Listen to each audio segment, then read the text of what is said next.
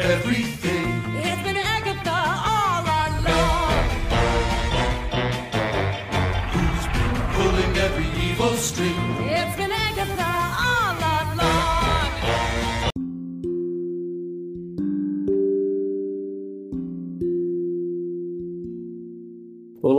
Seja muito bem-vindo a esse novo episódio do DespidaCast número 14. Meu nome é Lorenzo e hoje a gente veio falar aqui sobre um tema muito legal que está em alta, que é a série da Marvel WandaVision. Pra quem não sabe, WandaVision foi a primeira série da Marvel que lançou no Disney Plus ao longo das últimas semanas e foram um total de nove episódios falando sobre como Wanda lidou com seu luto após a morte de Visão e quando ela retornou do blip, que foi o estalo do Thanos, em relação a toda essa vida dela. A série é uma grande homenagem a diversos si- sitcoms até o episódio 7. Nisso tudo, a gente tem um grande contexto que a gente vai debater ao longo do episódio sobre como isso impacta no MCU, as homenagens ao sitcom e os novos personagens que foram apresentados. E para falar comigo hoje, eu tenho aqui o Pedro. mais despido do que nunca, um pouco receoso de falar de WandaVision, porque eu tenho opiniões perspicazes aqui que podem não agradar quem está nos ouvindo. Você que está nos ouvindo aí, seja muito bem-vindo. Hoje pode ser que você se decepcione um pouco comigo, porque eu costumo ser um pouco mais espacial e talvez hoje ih, eu sei que o negócio não vai dar bom.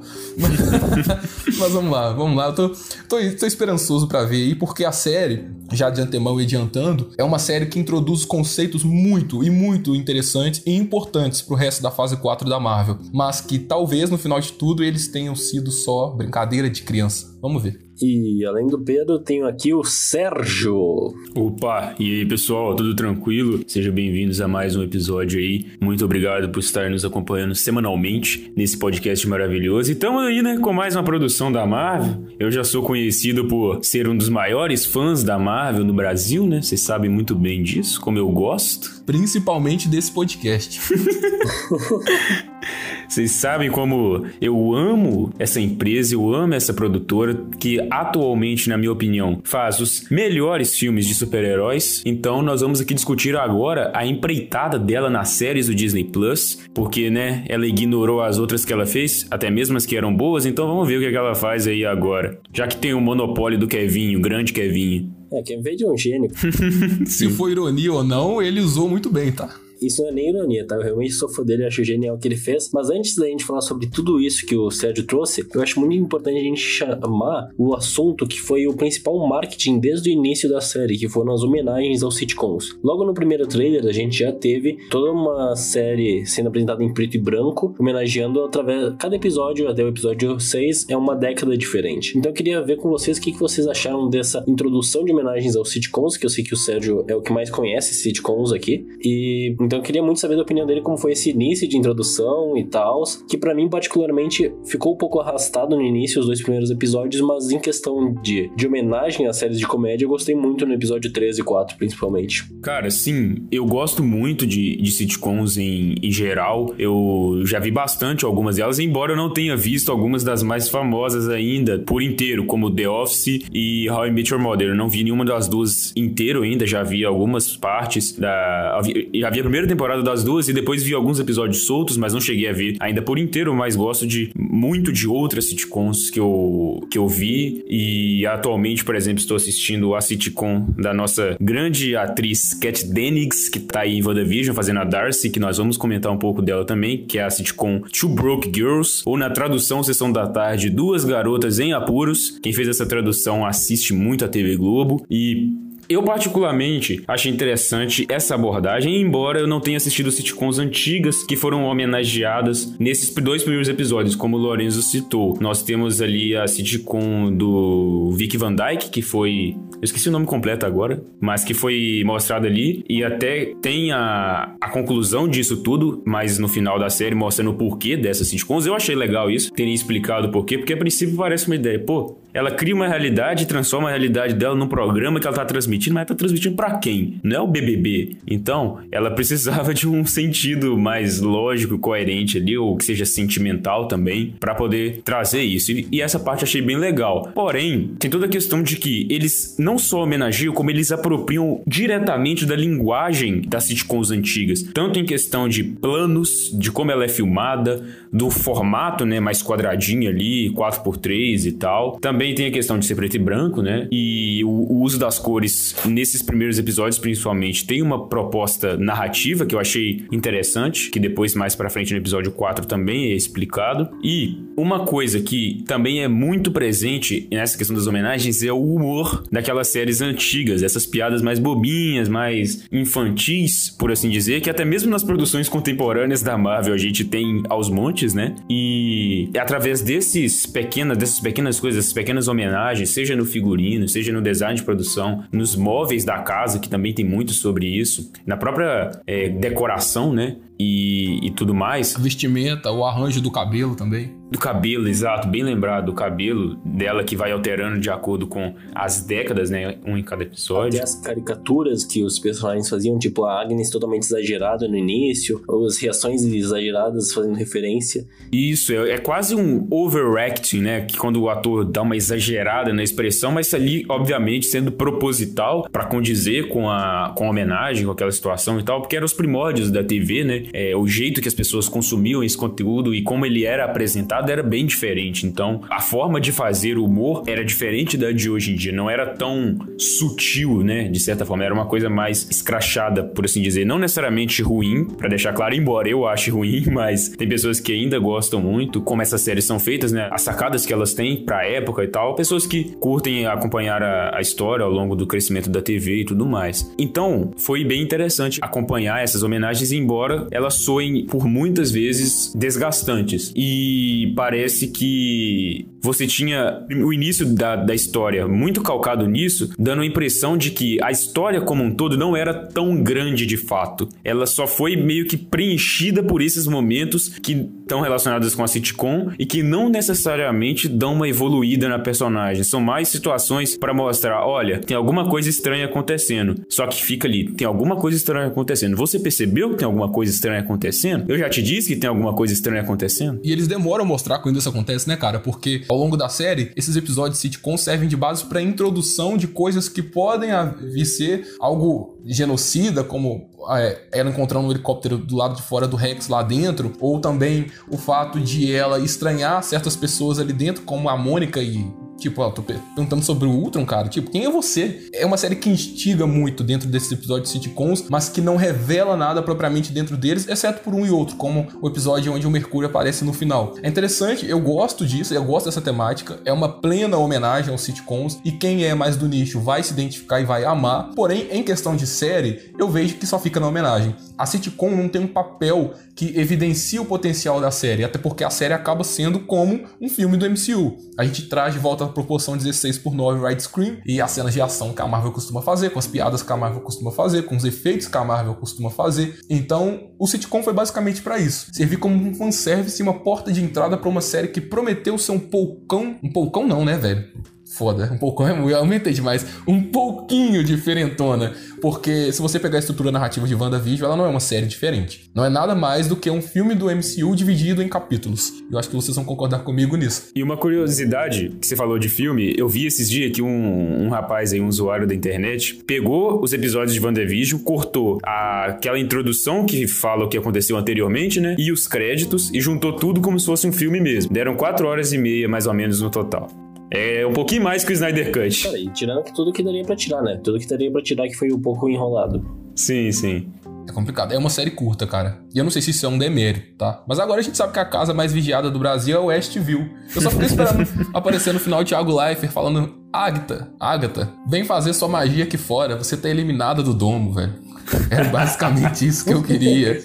99% de rejeição eu, não. Eu votaria pra ela ficar agora. Eu, eu gosto muito da personagem da Agatha. A atriz é excepcional. A cena de abertura da Agatha, onde revela que ela estava controlando tudo, para mim é um ponto alto da série. É muito boa a, caricatura que ela faz, a forma como eles explicam conciliando com a música, o que ela estava controlando, o que ela já sabia. E isso vai acarretar em problemas futuros, como Fietro, mas é, eu gosto muito disso, sabe, cara? É por isso que eu falo, a série é, em relação a ser sitcom nos primeiros episódios, me ganha muito nas homenagens porque ela tenta fazer algo que outras não fazem. E conciliado isso ao humor, é uma perspectiva diferente que a gente tem das séries comuns de super-herói que obedece uma narrativa meio que calcada. E só que eu acho que o grande demérito disso tá quando ela deixa de ser um pouco sitcom e tenta agora voltar aos padrões do MCU. Só que esses padrões, como a gente já viu em muitos filmes da fase 3, o mais recente é o Homem-Aranha, Longe de Casa, tá um pouco cansado. Acho que você precisa se reinventar dentro do que você já construiu e não só necessariamente dentro da proposta que você decidiu homenagear, que são sitcoms.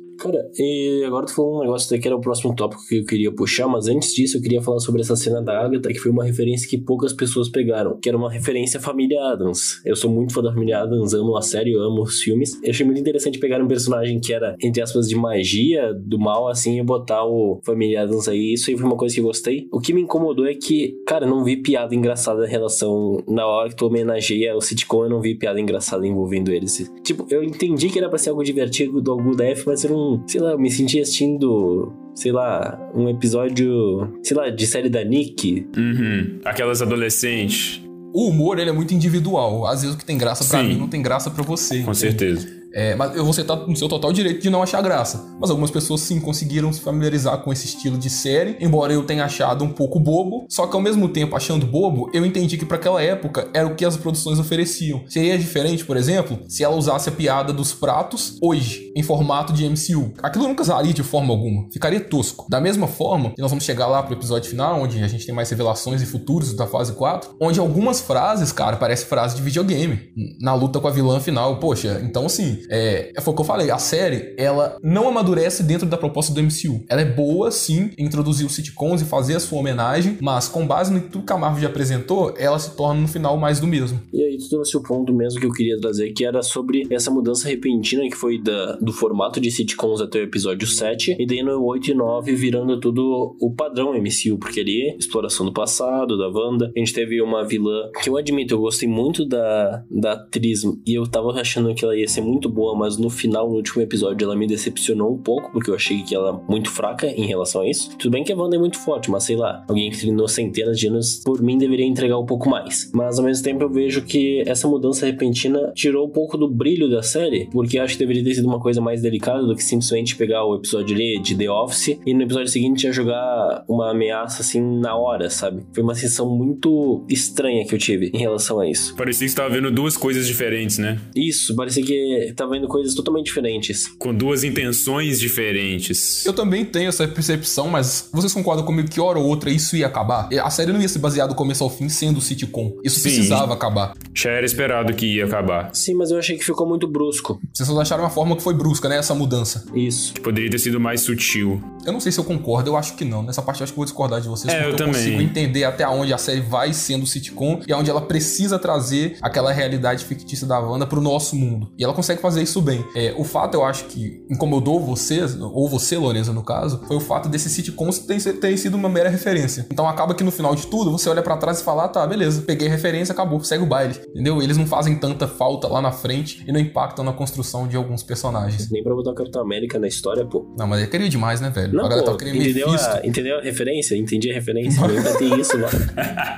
Você, fã que está nos ouvindo aí, ó, que falou que ia ter Mephisto e o Diabo A4. Pesadelo. literal- literalmente o Diabo A4 no WandaVision, meu amigo. Ultra. Cara, eu li cada teoria da conspiração que eu falei, o que, que essa internet tá fazendo, velho? A galera tá com muito tempo em casa. Eu li uma do Namor, cara. Namor. Que? Ah, eu li Namor. também. Eu não li Puta essa. O que, que era? Não só li como assisti o vídeo, nosso saudoso Gustavo Cunha, que é um dos melhores youtubers nerds da atualidade. O canal dele é foda, o cara é sensacional, mas às vezes ele surta. E ele reconhece isso, velho. Ele- é, ele acha mesmo um fala. paralelo Uhum. da coroa da mãe da Agatha é, relacionado à mitologia de Atlântida e falou que a Marvel poderia introduzir o namoro. Eu falo, meu pai amado, velho. Cara. Por um lado eu pago o pau, porque a imaginação dessa galera é algo surpreendente, cara. Acho que nem um imaginável consegue explicar. Cara, isso me lembrou muito um tweet que eu vi do Imaginago sobre o. Como ele tweetou: É bom ver que tá todo mundo irritado com as teorias frustradas, frustradas de WandaVision, que ninguém tá indo das minhas teorias erradas sobre Raya. Achei isso genial na hora que eu vi.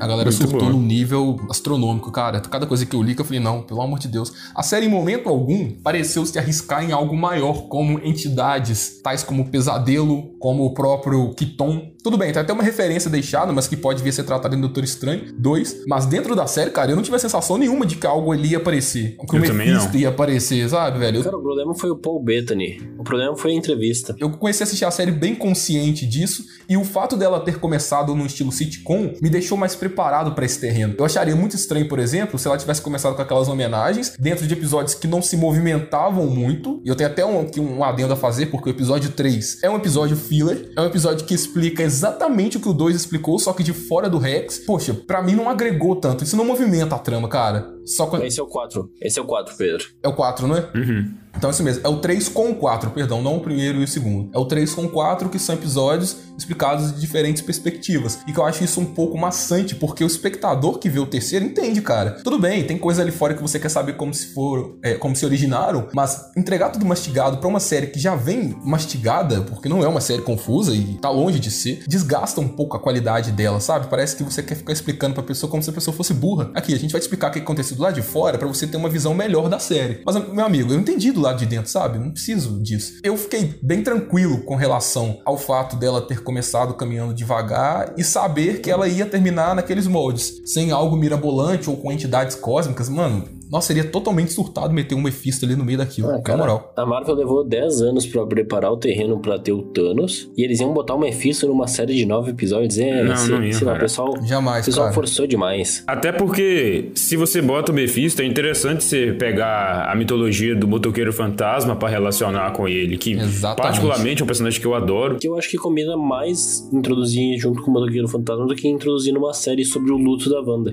Totalmente, cara, porque ele, embora ele obviamente esteja relacionado nos quadrinhos com a Wanda, né, claro, mas a ligação dele com o motoqueiro fantasma é muito mais direta, é muito mais próxima, sabe? É Então. literalmente um pacto, né, cara? É, é uma, é uma parada muito íntima, por assim dizer. Então é importante que ele traga esse personagem quando puderem trazer o motoqueiro fantasma ou o motorista que seja lá da, do Agents of Shield. A gente já pensou o Nicolas Cage aparecendo no meio do. Nossa, podia ser os dois. Podia ser os dois. O, o Nicolas Cage e o carinha do Agents of Shields lá, que eu não vi, Mas ele é muito bom. mas que tá lá. Ele é bom. Ele é muito bom. E nessa série, eu não sei se a Marvel vai fazer um soft boot ou vai ignorar completamente, mas em Agents of Shields aparece esse livro que aparece em WandaVision, o Darkhold. Olha então, só. é também algo próprio do personagem do motoqueiro e da mitologia e não tinha brecha nenhuma pra introduzir aqui, cara. Você pode talvez dar pitacos de que essas entidades do mal existem, mas botar no meio da série, porra, não, ia complicar tudo, ia foder a Eu bicicleta. acredito que Agents é a série mais fácil da, da Marvel conseguir deixar fazendo parte do MCU após o, o Disney Plus, sabe? Tipo assim, porque as outras séries, por exemplo, as da Netflix e a Fugitivos, é, Manto e Adaga, é, essas séries eu acredito que não, não, não encaixariam, porque as referências são muito escassas. Mas o Agents, ele sempre veio bem ligado mesmo com o MCU. Então eu acho que se for pra manter alguma com os acontecimentos ainda valendo pro cânone, eles deveriam manter Agents. Ah, mas isso pode ter certeza. Manter a Daga, por exemplo, já foi cancelado antes da segunda temporada, então não vai É, ter. então.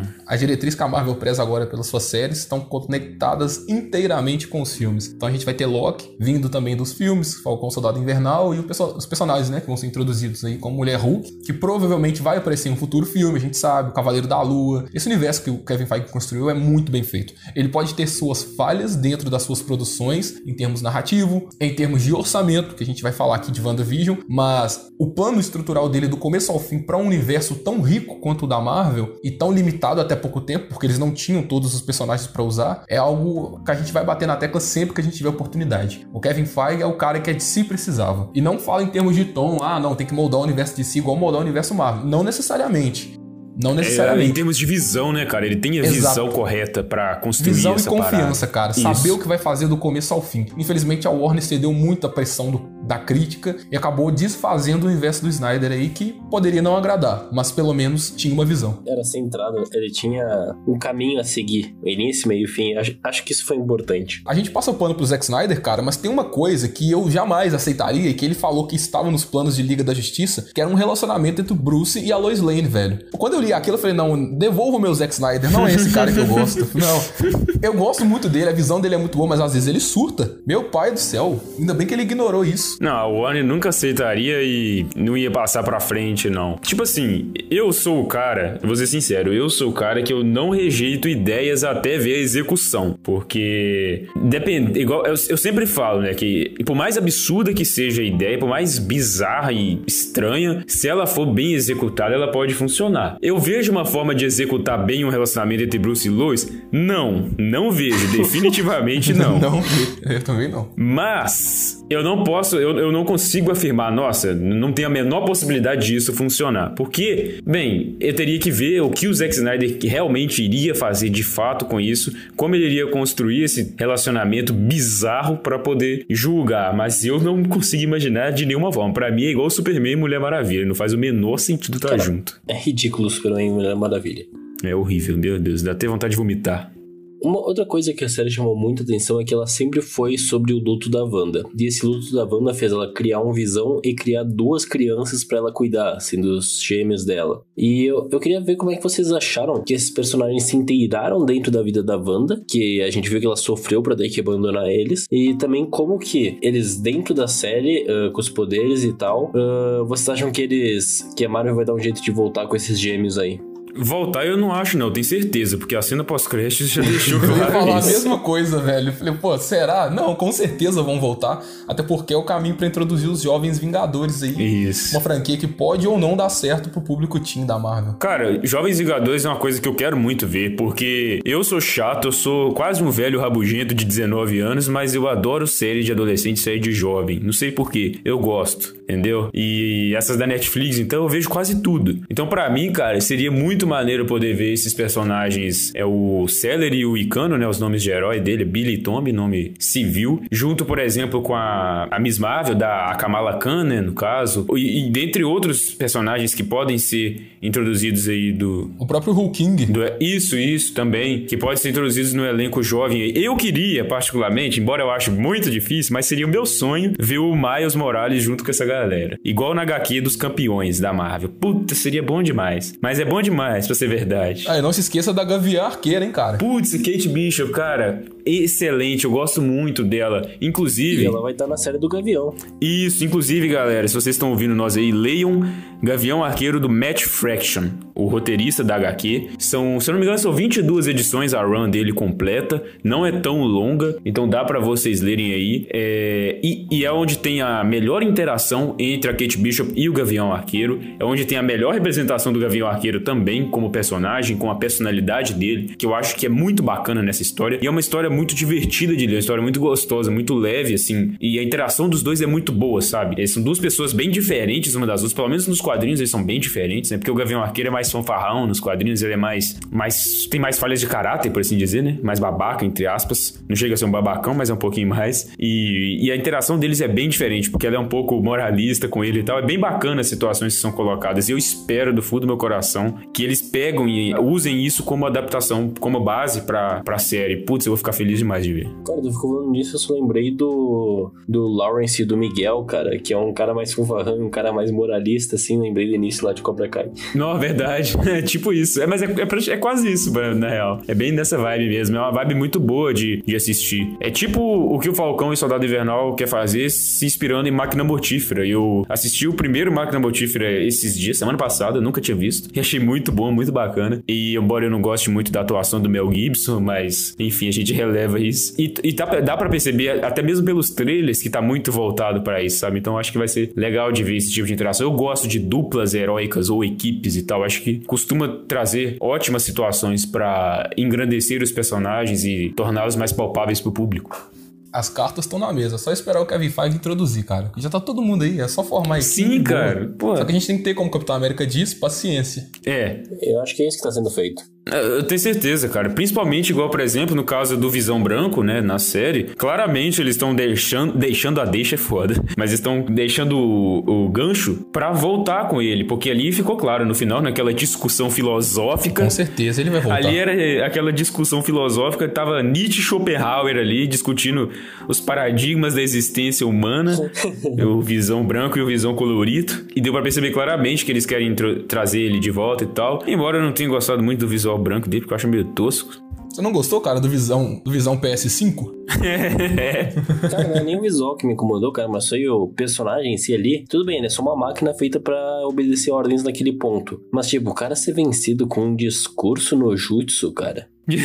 Discurso do Jutsu. De novo, eu vou ter que falar pra vocês. Eu já vi vilões serem vencidos na dancinha. Não critiquem o escuro. Nós falamos isso no episódio de Mulher Maravilha, que a Mulher Maravilha conseguiu vencer o Maxwell Lord com o discurso. Isso foi legal. E agora, de novo, Visão venceu outro Visão com o discurso. Mas vocês não lembram do cara que venceu outro na dancinha, velho? Não só com discurso, como filosofia, cara. Usou o barco de Teseu lá. Eu vou ter que. Eu vou ter que falar uma coisa. Uma coisa é um personagem que não tem, teoricamente, poderes de luta, o Maxwell Lord perdendo o discurso. Outra coisa é tu ter um visão contra um visão ali, que jogar um raio contra o outro, saindo na porrada, quase esmagou o crânio da Wanda. E daí o cara que é todo programado pra isso ser vencido por, por uma conversa com ele mesmo, cara. Eu, eu achei muito bizarro. Cara, mas você não concorda que por eles serem literalmente iguais em poderes, essa luta não ficaria pau a pau eternamente? Exatamente. É como se fosse um caçador de Marte lutando contra outro. É.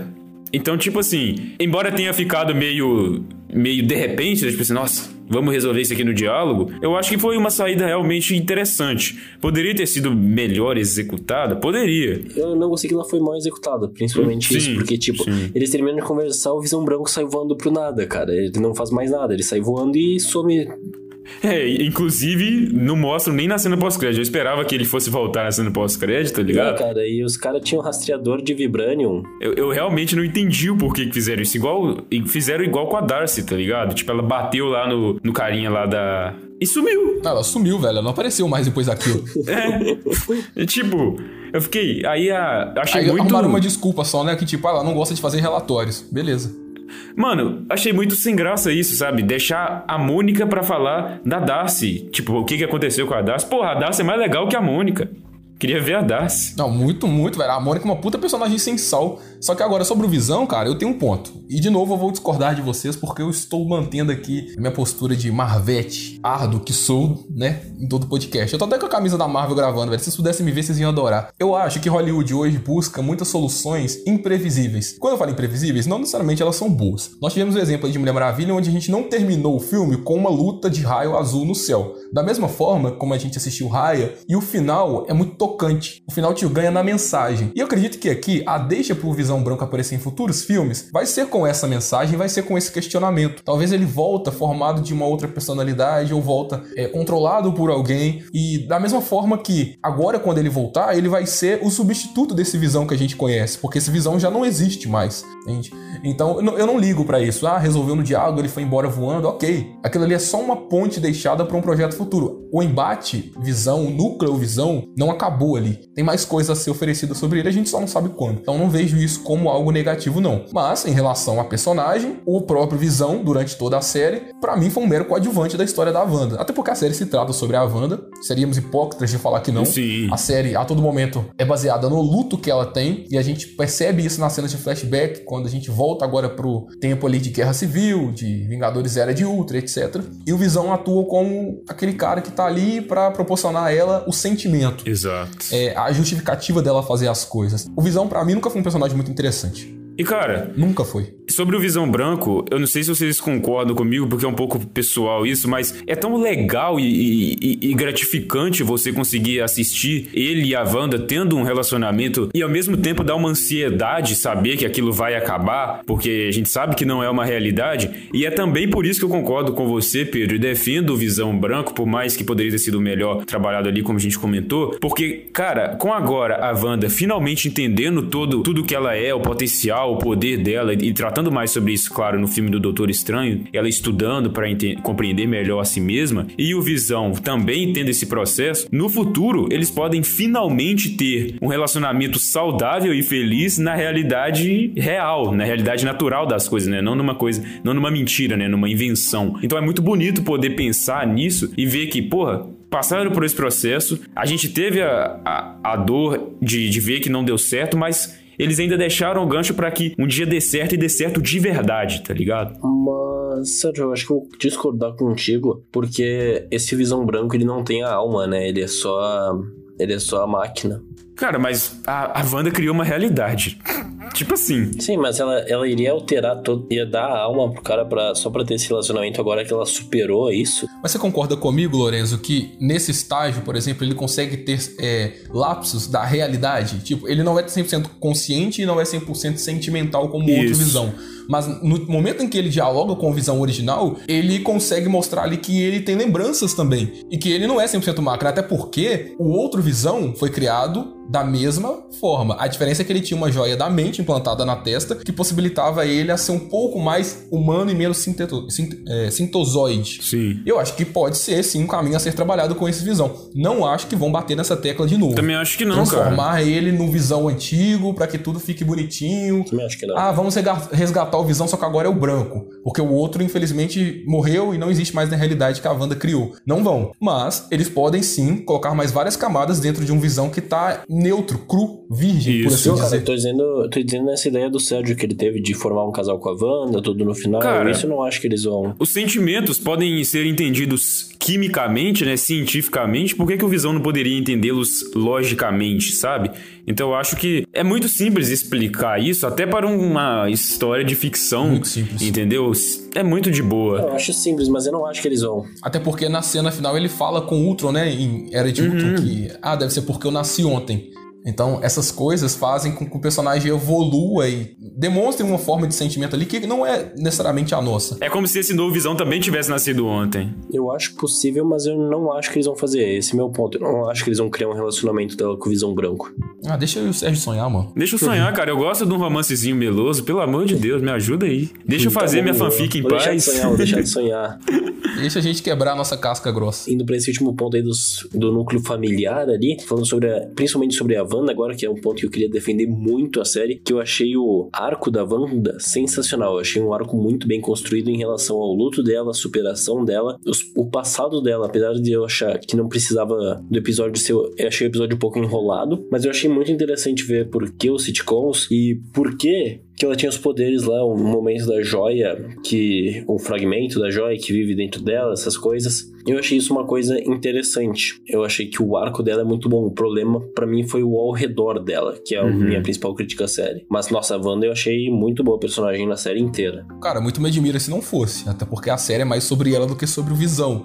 Então, se eles não Até conseguissem colocar primeiro. qualidade no principal arco da série, que é o da Wanda, eu estaria aqui macetando a série, velho. Tipo, pra Sim. mim, é claro, eu concordo que sim, existem bons momentos, ótimos momentos do passado da Wanda. Até mesmo a cena lá do foguete do Stark. É muito boa a contextualização, mas é o que a série tinha que se propor a fazer. Eu não esperava e não aceitava menos do que aquilo. Exatamente. A série teve muito tempo pra desenvolver a personagem. E quando eu falo muito tempo, é muito tempo. Às vezes, você tinha momentos ali que nem precisavam ser inseridos, como em alguns das sitcoms, umas piadas, umas coisas meio mirabolantes ali da época, pra poder dar mais espaço pra Wanda. E mesmo assim, você inseriu e lá na frente conseguiu manter um nível de qualidade de estrutura narrativa da personagem principal, a ponto de você se apegar com ela e realmente dar importância pra ela. Porque até então, dentro do universo Marvel, a Wanda era ninguém. ela era fodona, isso todo mundo concorda, mataria o Thanos sozinha, e na série eles dizem isso, mas não era aquela personagem muito bem trabalhada. Aliás, é, e agora muitos vão discordar de mim, eu acredito que ainda assim, até hoje, a Marvel não tem aquela personagem feminina de destaque dentro de seu universo que é totalmente trabalhada. E isso veio crescendo com a Wanda no final de WandaVision. A Viúva Negra é uma personagem super interessante, eu gosto demais da participação dela em Capitão América 2. É uma personagem sem muitas camadas, tanto que agora vai receber um filme depois de morta. Pasmem. da mesma forma que a Capitã Marvel não é uma personagem interessante para mim. E agora eu me abstenho de dizer sobre a atriz, mas a personagem em si não, não gosto, não é legal. Gamora, eu gosto muito do personagem da Nebula, não vou negar, sou fã dela, mas não são personagens carro-chefe a ponto de você falar, olha, a Marvel tem uma Mulher Maravilha no cinema. Não tem. E a série conseguiu desenvolver uma personalidade pra Wanda e um passado pra Wanda que futuramente a gente vai levar mais importância nela do que antes a gente via ela só como a menina dos poderes legais. Acho que isso tá para ser desenvolvido e, mano, é Wanda full rage e Wanda vilã, velho. O, o bom é isso, é Wanda vilã. Porque, não sei se vocês vão concordar comigo, mas a série termina me mostrando que a partir dali ela voltou sim pra sua resiliência e seu estado de espírito normal, mas que é por ser é abordada em Doutor Estranho no Multiverso da Loucura, acho que podem sim tratar ela em partes como vilã. Eu acho que nessa compreensão dela dos poderes, ela pode acabar fazendo alguma coisa errada sem querer, tá ligado? Porque. Como o próprio Dark Road, né, cara? É, ela, ela, ela tá com uma coisa muito grande que ela não compreende exatamente e é uma coisa que é muito prática. Tipo assim, não é só uma teoria. Ela precisa ler aquilo ali, precisa, mas ela precisa entender na prática como aquilo funciona. Aí, por exemplo, ah, ela leu uma parada ali de um feitiço, de alguma coisa que ela pode fazer. Fala, vou, vou testar. Pum! Abriu o multiverso. Veio um monte de criatura bizarra do mundo sombrio, das trevas aí lá, da loucura. Exatamente. Aí fudeu, irmão. Aí fudeu. E a Agatha diz pra ela duas vezes durante a série que ela não tem noção do que ela fez. Ela não Exato. tem noção do poder que ela está é, produzindo ali. E, e, claramente, não tem noção, velho. Ela não tem noção. E isso precisa ser trabalhado. Inclusive, isso é uma deixa pra Agatha voltar. Totalmente. Ex ah, com certeza. Vai voltar, com certeza, no filme de um Doutor Estranho aí. Porque ela é uma bruxa muito poderosa, né, cara? E não vai ser resumido só aquilo. E tem conhecimento. Tem muito conhecimento sobre o que ela faz, sobre o que ela tá fazendo. E embora tenha sido tratada meio como burra ali por ter caído naquele feitiço da Wanda lá no final. Mas que, é, que era o feitiço que ela mesma fez. É meio Deus Ex Machina, né, velho? Cara, você já percebeu que essa cena é igualzinha do Ultimato, do Thanos e Homem de Ferro? Ela, ela tenta usar o poder, não consegue. O Thanos tenta instalar, não consegue. Aí, magicamente, o Stark tira a mão de baixo, né? Com a, com a joias do infinito. E magicamente a Wanda tira as nuvens de trás dela e mostra as runas. Exatamente. É igualzinho.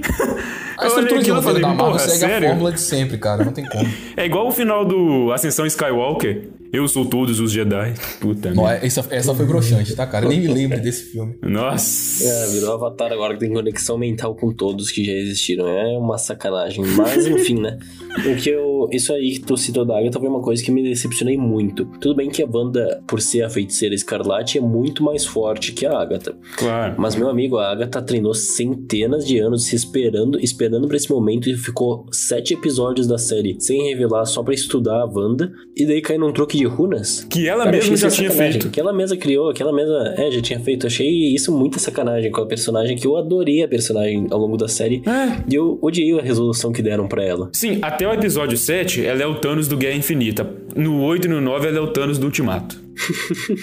É exatamente isso. É uma personagem que poderia ser tão mais explorada porque ela tem camadas é. e ela tem conhecimento sobre tudo que aborda a magia negra. Ela diz pra Wanda que a feiticeira escarlate não nasce, ela é forjada, ela não convém, ela não precisa de encantamento. Uhum. E o poder dela é superior ao do Mago Supremo. Então isso conecta diretamente a Wanda com o Doutor Estranho, que se vocês se lembram, ainda não é o Mago Supremo do universo da Marvel, não. Ele tá ali no papel de. Né, substituindo a anciã, mas o poder de Mago Supremo pertencia à anciã. Embora ele tenha evoluído é, e se tornado fodão, né? Nos dois últimos filmes aí que ele apareceu, ele ainda não detém o título de, nossa, esse é o mago mais foda do mundo, porque ele ainda está em fase de processo e evolução. Ele ainda está aprendendo. Agora, então, sem a joia da, do tempo, eu quero ver como que vai acontecer, né? Porque, pô, no filme dele é basicamente a joia do tempo toda hora. Quero ver como é que vai se virar sem ela. É, vai ter que dar os pulos dele, fi. Tu falou aí dos, do, dos dois últimos filmes que ele apareceu, cara. Eu só consigo lembrar o quanto eu adoro ver filme com o Benedict. Nossa, ele é incrível, cara. E eu sinto falta dessa, dessa presença forte de, de atores de, de peso, sabe? Porque, tipo assim, nem, logicamente, nem todos os personagens vão exigir atores de peso e tudo mais. Mas eu acho interessante como, às vezes, a Marvel ela é muito oscilante nas suas escolhas de elenco. Ela varia muito, igual no caso, por exemplo, de, dos coadjuvantes de WandaVision, a gente tem a Darcy, que é uma atriz que eu gosto bastante, que eu acho que tem muito carisma, e a atriz da Mônica, que eu ainda acho que não acertou muito nesse ponto. Ponto. É, não sei necessariamente se é por causa do, back, do, do background que deram pra personagem, a personalidade que foi estabelecida para ela, ou por causa da atriz. Eu acho que dá para trabalhar melhor a personagem, e vão trabalhar com certeza, né? Obviamente, para tornar ela um pouco mais palpável, sabe? Embora ela seja militar, ela ainda parece meio robótica para mim. Não sei, eu acho estranho. Eu não gosto dela, eu não gosto do Ru, eu não gosto do, do, elenco subjacente de WandaVision. Não só por conta dos atores que não entregam um trabalho ok. Eu não vou exigir muito porque são atores limitados, mas acho que nem o ok eles conseguem entregar. Eles são muito do método, muito caricatos. E olha que isso eu estou me referindo a eles fora do domo. Né? Imagina dentro do domo. Né? mas não consigo sentir importância, não acho núcleo relevante fora daquele ali que se trata de Wanda e Visão e filhos, porque o foco principal da série é aquilo. A partir dali, você tem o que complementa a ação, no caso da espada. E por mais que a gente consiga ter um breve relance da espada, que virá a ser essa agência aí de supermonitoramento de ameaças cósmicas, eu não consigo levar fé nos personagens que ocupam aquele núcleo. Aquele general é o típico soldadinho genérico de todo filme. Exatamente, cara. Sim. Que paga de machão, que faz alguma coisa e no final é, é derrotado da forma mais idiota possível. Da mesma forma que o Ru arruma soluções do rabo para conseguir manter contato com outras pessoas. O cara tá algemado em uma base militar da espada cheia de militares e consegue pegar o celular. Poxa, pra mim é complicado, sabe? Não desce. Pô, cara, e eu acho que esse WoW vai ser bastante utilizado ainda, cara, porque deu a entender que ele vai ser tipo o agente Rosin que foi em Pantera Negra. Eu acho que ele vai ser tipo isso aí agora no, no decorrer da. Sim, com da certeza. Ele, é, ele vai ser meio suporte pra, pra Mônica. É, até porque eles têm uma amizade muito presente, né? É, é como se fosse ali. Tá, nossa, não, não, não é a comparação correta que eu vou fazer agora, mas eu ia falar Batman e Gordon porque eu lembrei que o Gordon também é policial, assim como o Jimmy. Não tô comparando em questão de qualidade dos personagens, tá? Só só mesmo na questão de um ser policial e o outro super-herói. Ou herói, né? No caso do Batman, não é super. Mas me, me deu essa meio que essa vibe de que, tipo assim, que ela vai contar com ele para fazer algumas coisas pra lá, ah, tô precisando de acessar tal informação e ele tem acesso a isso, aí ele vai fazer essas pontas de personagem coadjuvante. Cara, ele vai estar em invasão secreta, provavelmente, né? Com aquela cena pós-crédito, eu acho claro que ele vai estar lá. Sim, bem possível, bem possível. E tendo a presença lá do Nick Fury, né? Ele pode pegar esse, essa conexão juntamente com a própria Mônica, que também vai estar, é, pela cena posterior perceber isso. Então, se a Mônica tá, o Jimmy tá, velho. Ele é o, o, o, melhor amigo dela ali, tipo, o. O sidekick sem poder. É, o, eu, o nerd da cadeira, o nerd da o cadeira. nerd da cadeira. Eu ia falar que ele é o amigo da Friend Zone, mas eu não sei se ele tem interesse, né? Cara, eu acho que em questão do Wu, eu não vi muita construção, até porque nem precisa muito. Não precisa, sabe? não. Mas não é. eu acho que o pessoal, assim, que eu vi, que reclamou um pouco da parte dele, queria meio que ele fosse um Nick Fury, mas isso nunca veio existir. Nossa, que, que exagero. É, eu, vi, eu vi uns caras reclamando que, ah, ele que prometeram ele assim no início, né, quando introduziram ele, que ele seria tipo um, um chefão, tipo Nick Fury. Eu achei isso meio viagem, assim, quando eu li. Uma coisa que eu gostei muito na Mônica é que eu não achei ela boa na série, porque ela tava ali só pra levar tiro. E, mas eu gostei muito de como ela pode uh, expandir esse universo Marvel na questão do espaço, assim. Porque atualmente, com ligação direta com a Capitã Marvel ali nesse universo, a gente tem ela e os Screws. Agora a gente tem a Mônica e vai ter a Kamala Khan. Então acho que isso é uma coisa que a Marvel tá desenvolvendo mais, ainda mais indo com o terceiro filme aí em breve dos Guardiões da Galáxia, que é essa ligação da Terra e universo. É uma coisa que eu tô muito curioso curioso de assistir nos próximos anos da Marvel também. E que parece que tá presente em Thor, né? Porque tem os Guardiões, já tem aí a foto do set com os Guardiões no filme do Thor, no quarto filme do Thor. Então também parece que vai ter algumas coisas ali no espaço, né? Tem muitas tramas do Thor que passam no espaço. O Pedro, que leu bastante Thor, pode confirmar isso, né? Sim, muitas, mas infelizmente o caminho que a Marvel segue com Thor hoje não é nada daquilo que se encontra nas revistas. Eu acho que a edição dos Guardiões é justamente para deixar essa parada um pouco mais engraçada e aventuresca. É, só a título de curiosidade, você disse que é, os Guardiões foram vistos no set do Thor. Sim, foram, mas foi coisa de duas semanas. Foram gravar algumas cenas e foram embora. Então acredito que seja só uma recontextualização do que terminou em Ultimato. Com Thor e os Guardiões ali, o filme deve começar assim, com eles reunidos, depois cada um segue o seu lado. Até porque muito Sim, é, do é. conto dos Guardiões da Galáxia vai acabar em Guardiões 3, né? Tendo uma provável morte aí do Rocket Raccoon, como confirmou James Gunn, e encerramento de arcos de personagens. É, e é bom, né, cara? Você põe um ponto final numa saga ali, redondinha, porque Guardiões da Galáxia é uma saga redondinha. O primeiro filme é muito bom, o segundo é muito bom, e o terceiro se encerra se distanciando um pouco do Thor e deixando ele passar o manto para talvez um Bill Raio Beta ou para a própria Jane Foster. Eu acho que com certeza vão utilizar a Jane Foster, principalmente pela questão da, das séries, né? Eu não duvido nada ter uma série da Jane Foster depois do, do filme do Thor. Cara, eu não duvido nada. Seja pra fase 5, provavelmente, não duvido nada. A poderosa Thor. Não, também não duvido. E seria ótimo, assim. Eu duvido um pouco do carisma da, da atriz, esqueci o nome agora. Natalie Portman. Natalie Portman, isso. Eu duvido um pouco, porque os, os filmes que eu vi com ela, tá, como, como Jane Foster, eu também não sou muito fã dela nos filmes da Marvel, mas outros filmes que eu vi com ela, eu acho ela um pouco, um pouco antipática de certa forma, mas eu espero que ela é potencial ela tem, ela é uma ótima atriz, isso aí eu não tô negando, claro. Então eu espero que ela faça um bom trabalho nesse sentido, porque vai ser legal poder ver isso e, e vai agregar muito pro futuro do universo Marvel e como a gente já come, como a gente já conversou aqui para as mulheres, né, para as heroínas do universo Marvel que são carentes aí de backgrounds bons e complexos e interessantes pro público. Sim, cara, sim, acho que.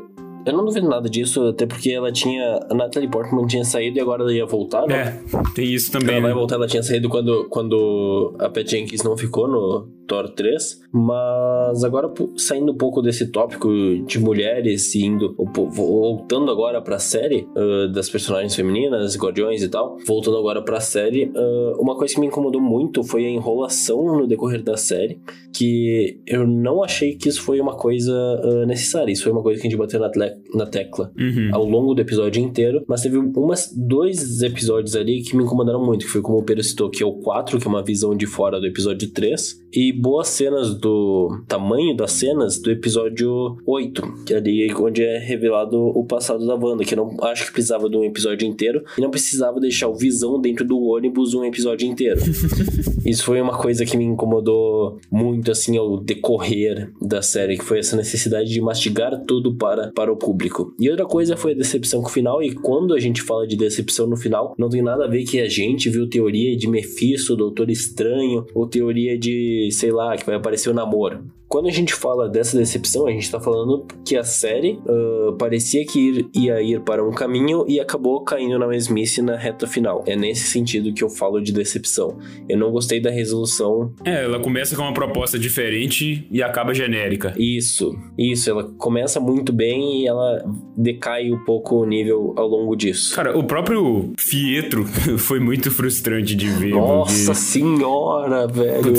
tipo Quando era assim- só um cara aleatório, cara. Calma, Ah. calma. Eu ainda acho que vai vir mais do Evan Peters aí. Eu acredito que isso não foi só um mero fanservice. Ah. Lá na frente, quando eles estiverem estruturando os X-Men, pode ser que ele volte a aparecer. E isso você sabe melhor do que ninguém que é possível com a introdução do multiverso. Cara, pra mim parece um fanservice. Porque o Evan Peters é o melhor ator daquele, desse último grupo aí dos X-Men, obviamente. Não só por isso, porque o Mercúrio tá- da Wanda tá morto, então precisa de outra. É basicamente isso. E agora que ele já tá na série, usa o cara, porra. Você trouxe uma boa aí, Pedro, que me lembrou Flash, que é uma série que aborda o multiverso, né, da DC e tal, onde na Terra 1, o, o, o Flash, o pai do Flash, o pai do Barry, e ele é o pai do Barry normalmente, né, e na Terra 2 ele é o Jay Garrick, a pessoa com a mesma aparência. Então pode ser que numa outra Terra, esse Ralph Boomer, Bo- é Boomer o nome dele? Buckler, sei lá. Isso, Ralph Boom. Então, pode ser que na outra Terra a aparência dele seja do Pietro Maximoff. Então, ok.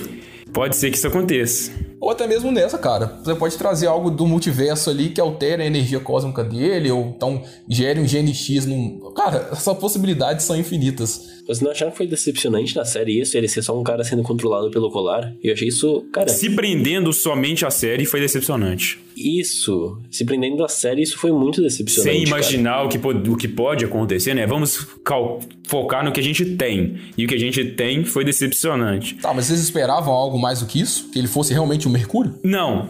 A- e- Esse que é o ponto. Não, eu esperava que ele fosse outro velocista, cara. Eu esperava que ele fosse outro velocista que ela encontrou. Nem isso eu esperava. Mas qual outro velocista, cara? Eu não esperava isso. Eu não consigo. Isso é muito de Flash.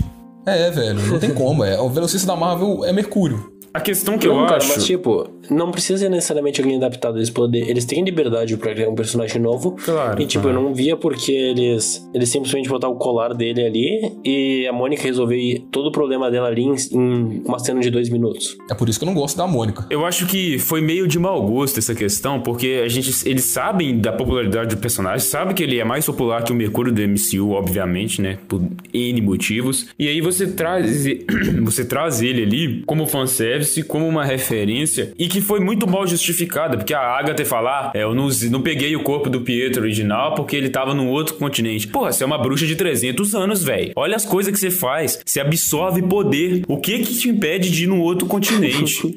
e aí, eu, eu, eu até aceito, eu compreendo. A Wanda tava meio perturbada da cabeça ali, tava afetada emocionalmente, mas ela acreditou muito fácil que ali era o Pietro, tá ligado? Ela acreditou muito fácil. E dá pra perceber pelo aquele diálogo, principalmente nela na- no episódio de Halloween, que é o único episódio que tem uma piada boa, na minha opinião, que é quando o Pietro fala que o, o Visão não pode morrer duas vezes. Isso achei engraçado, porque eu gosto de humor negro, foi legal. E aí.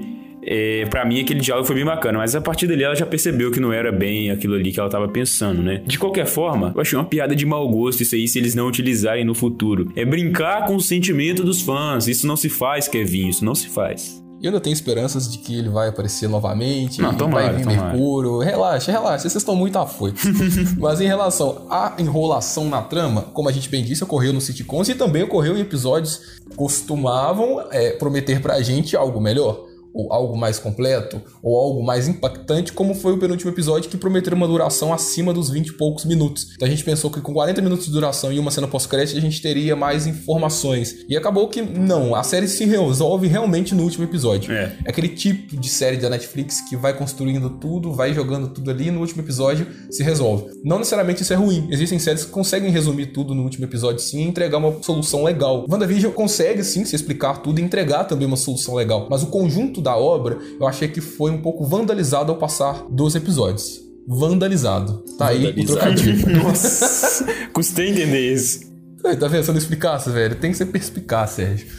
E, e eu acho que né, nesse intuito aí da série finalizar como algo grandioso e deixar uma brecha para o que vai vir ser a fase 4, ela peca. E não só peca narrativamente, como eu falei sobre a fala que a Wanda tem. No final, ela joga uma magia na Agatha e fala, abre aspas, então toma, fecha aspas. Meu amigo, eu estou vendo uma série onde a mulher está surtando em uma realidade alternativa, controlando as pessoas como se fosse fantoche. Então você entende que a proporção da história é, se presta a apresentar um diálogo mais maduro. A mulher vai e fala, então toma. Mano, então toma é refrão de funk, velho. Pelo amor de Deus. Cara, eu, eu me senti vendo o final de Mulher Maravilha com Ares.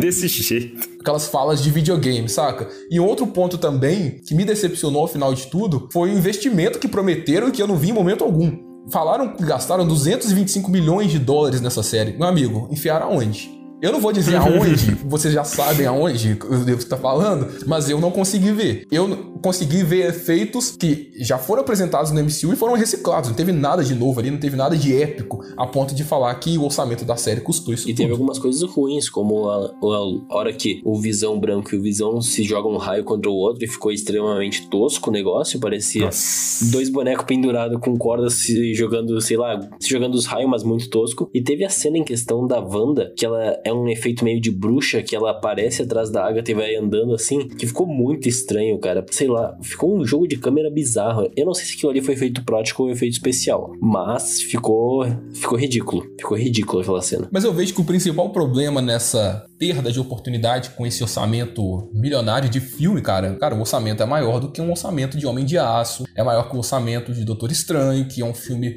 lindo visualmente. Tá muito atrelado também à capacidade do diretor em gerir esses efeitos. Quando você tem um cara que não é muito profissional, não é muito experiente, não tem tato com efeitos visuais, você pode dar ele 500 milhões, que ele não vai conseguir fazer mais do que ele apresentou ali. O diretor é limitado, a direção de WandaVision é limitada, e agora a gente já tá entrando num ponto meio técnico, meio chato, que eu sei que a galera não gosta, mas é pertinente pontuar isso, porque esse tipo de coisa, para nós que somos espectadores um pouco mais chatos e mais detalhistas, nos sentimos incomodados. Eu me sinto incomodado com CGI mal resolvido, eu me sinto incomodado com diálogo mal feito, sabe? Porque isso influencia na minha experiência, no sentido de que eu estou vendo algo sério que propõe a ser maduro e um diálogo, seja qual for, uma frase boba, me tira daquilo. Eu já não sinto mais todo aquele caos que rodeia a magia da Wanda, a magia da Agatha, durante essa cena onde ela fala, então toma. Meu amigo, então toma.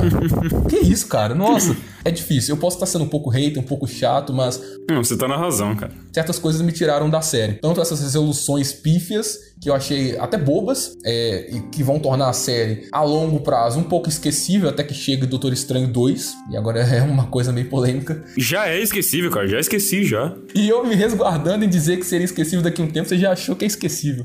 Não, mano, totalmente, cara. Totalmente. Não tem nada que- memorável nessa série, pra ser sincero. Nada, nada, nada. Eu acho que a série ganha em dois pontos. Em abordar a Wanda como um todo, mostrando o passado dela e dando a devida importância pra ela que não foi dada no cinema. Isso não é tanto um mérito, cara, porque a partir do momento que você faz uma série de TV, você já tem essa liberdade propriamente dita. É o básico. É o básico. Você tem tempo de tela em nove episódios pra conseguir resolver isso. E conseguiu. E um outro ponto, que também é um mérito, é, mas não é lá aquelas coisas, foram os ganchos que foram deixados para as próximas produções. E eu falo que não é tanto mérito porque essa produção de WandaVision já foi pensada ligada a Doutor Estranho. Tanto que eles filmaram cenas no mesmo set. Doutor Estranho, Homem-Aranha 3 e WandaVision. São três filmes que vão se conectar e que já estavam ali todos em harmonia entre os diretores, cada um já sabia o que outro ia fazer e tal. Então, a ponta que você deixou aqui é, já estava prevista para acontecer em Doutor Estranho. Não foi algo que você mirabolou e falou, nossa, vou deixar aqui porque lá vai ser foda, lá eles vão resolver. É interessante sim, a gente vai ficar curioso para ver o que vai vir em seguida a respeito do Demônio do Caos, que é o Kiton, se de fato for aparecer, o livro das profecias, que é o Darkhold, a própria feiticeira Escarlate sendo uma força da natureza e algo maior do que o Mago Supremo. Tudo isso é interessante e a gente vai sim querer assistir. Mas eu acho que dentro da série, essas coisas não ficam propriamente estabelecidas a ponto de nos impactar. No sentido de, nossa, realmente essa mulher é do caralho. Sabe? Eu não consegui ter essa sensação. Eu achei que no final pareceu só mais um filme da Marvel. Eu senti mais isso no filme dos Vingadores do que na série própria dela. Eu não senti nenhum dos dois, mas ok. Ah, esse Sérgio, velho. É o hater da Marvel, né, cara? É, cara, o foda é que igual. Eu, tipo assim, eu, eu, eu, eu, tô- eu, eu, me, eu mesmo me zoo como hater da Marvel, mas, cara, eu gosto da Marvel, eu gosto muito da Marvel. velho, eu amo. Tudo que envolve quadrinhos, a gente é fã, Sim. saca? A gente quer ver algo bem feito. É, não necessariamente cara. a gente quer ver 100% fiel. Porque nós, É. como pessoas com senso, sabemos o que é adaptação. Eu não sou aquele nerd chorão que reclama porque mudaram o visual do, super-herói, não. Mudar não é o problema, o problema é ficar ruim. A galera agora tá reclamando que a Lola no Space Jam não vai ser mais sexualizada, cara. Isso é doença, velho.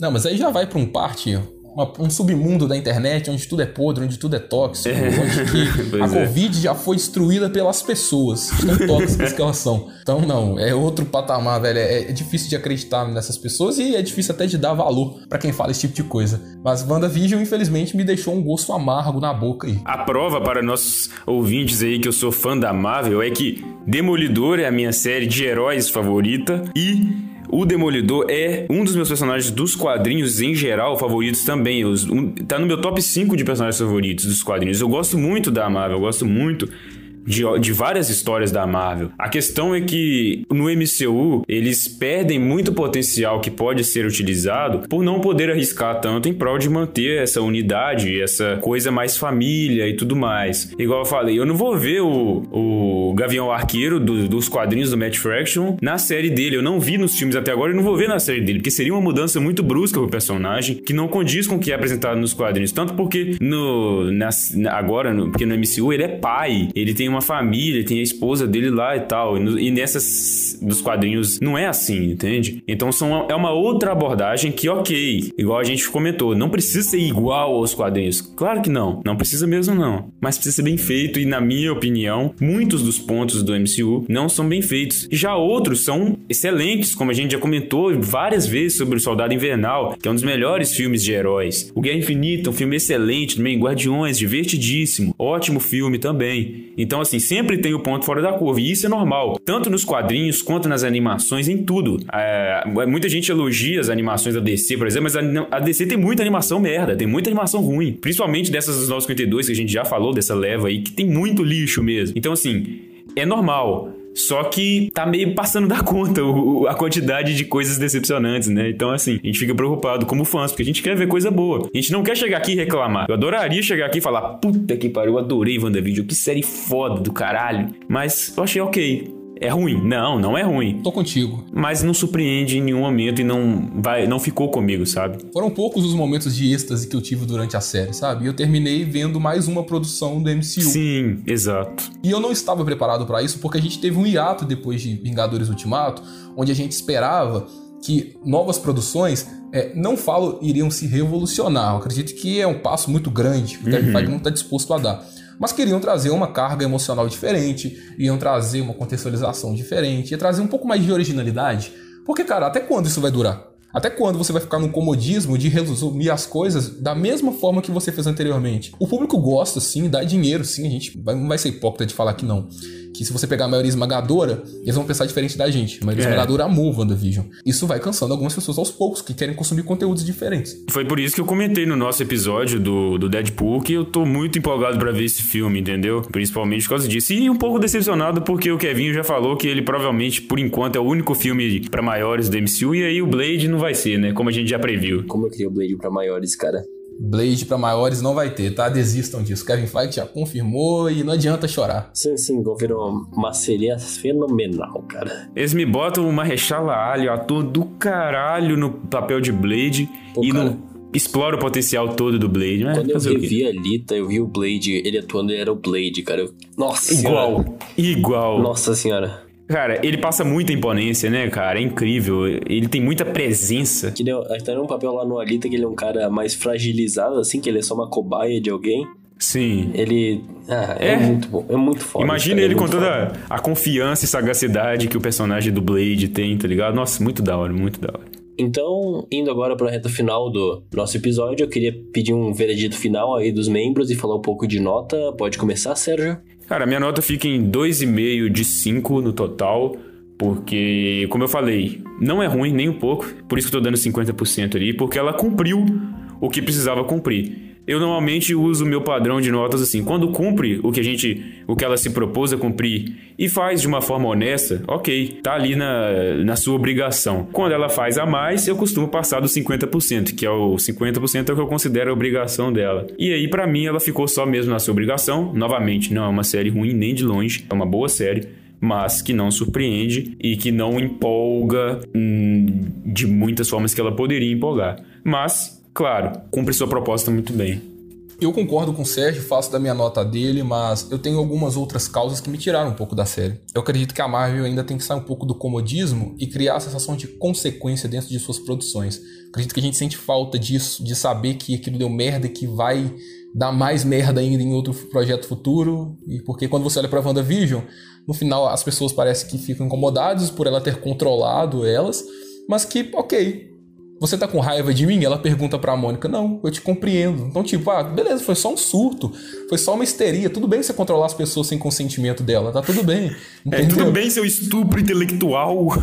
É, exato, e tá tudo bem. E acho que falta um pouco disso, falta se arriscar um pouco mais.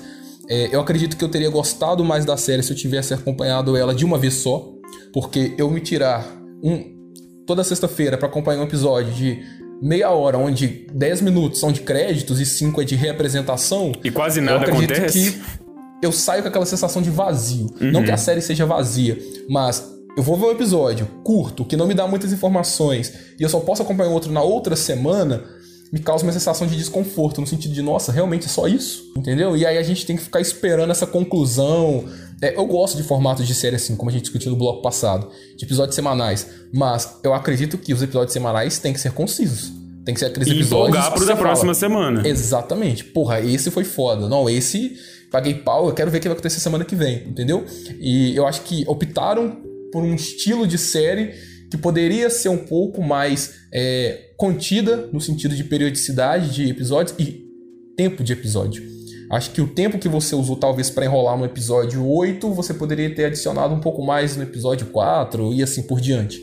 Então eu estou ligeiramente insatisfeito com o resultado final, principalmente com o episódio final, que várias coisas para mim não funcionam, como a questão narrativa, a questão visual, a questão da direção, mas contente porque eu sei que é um passo que a Marvel deu em relação a uma personagem que não tinha sido explorada anteriormente. Acredito que frutos vão ser colhidos da Wanda em Doutor Estranho.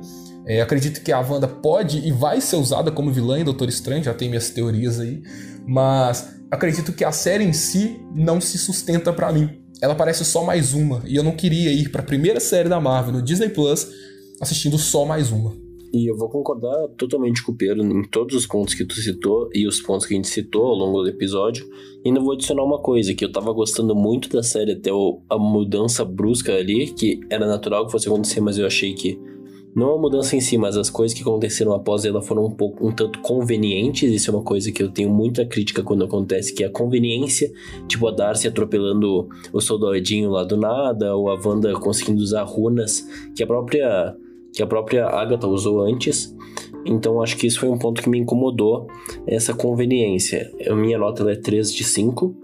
Eu achei uma série boa, não é ruim, não é ótima, é boa cumpre algumas funções, mas eu acho que ela é melhor como membro do universo Marvel do que como série em si. E eu não gosto quando isso acontece. Para mim tem que ser bom nas duas coisas.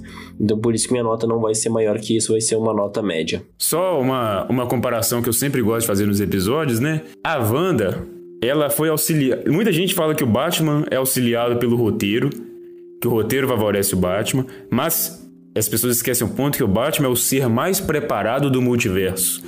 A Wanda foi auxiliada pelo roteiro e ela não tem nem preparo. Então, assim, quem critica o Batman aí, repense suas ações, repense suas palavras antes de criticar nosso querido morcegão. Só isso mesmo, isso, obrigado.